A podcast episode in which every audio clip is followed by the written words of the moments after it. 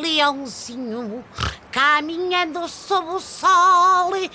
Calma, pessoal, não pensem que eu enlouqueci. Eu estou só a preparar-me para o concerto mais loguinho. Vou levar a minha Idalina naturalmente ao Casino Estoril para vermos o grande Caetano Veloso. E a verdade é que gosto muito de ver o leãozinho quando ele está assim, sossegadinho e em terceiro lugar. Desculpe, com a sua licença, está livre?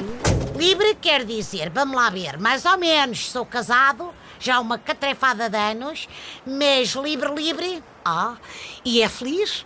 Se não for, eu posso ajudar. Mal, a minha amiga, eu sou um chofer a sério. Olha, e eu sou uma conselheira matrimonial muito séria também. Ah, deve ser uma profissão ainda mais desgastante que a minha, não? Que as discussões conjugais dão mais dores de cabeça que um bom engarrafamento em hora de ponte. Leve-me então, se não se importa, ao Porto. Tenho um caso bem bicudo em mãos. Aí vai tentar apaziguar a relação entre os adeptos do Porto e o Nuno Espírito Santo, não? Pior, vou tratar do divórcio do Rui Moreira com o PS. Ai, acha que já não há amor, é?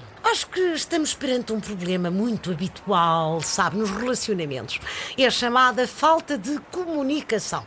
Caso contrário, o Rui Moreira tinha percebido logo que Manuel Pizarro só se juntou a ele por interesse. Olha, é a prova de que os triângulos amorosos têm tudo para não dar certo.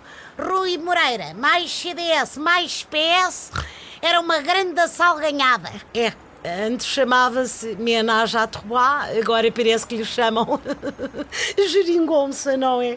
Então, uh, não há hipóteses nenhumas de reconciliação? É muito difícil. Rui Moreira resolveu sair de casa, bom, e o PS ficou magoado e foi a correr uh, arranjar outro. Olha, uh, amores modernos é o que é. Olha, o que importa é que sejam felizes. Vamos lá para o Porto então. Ai!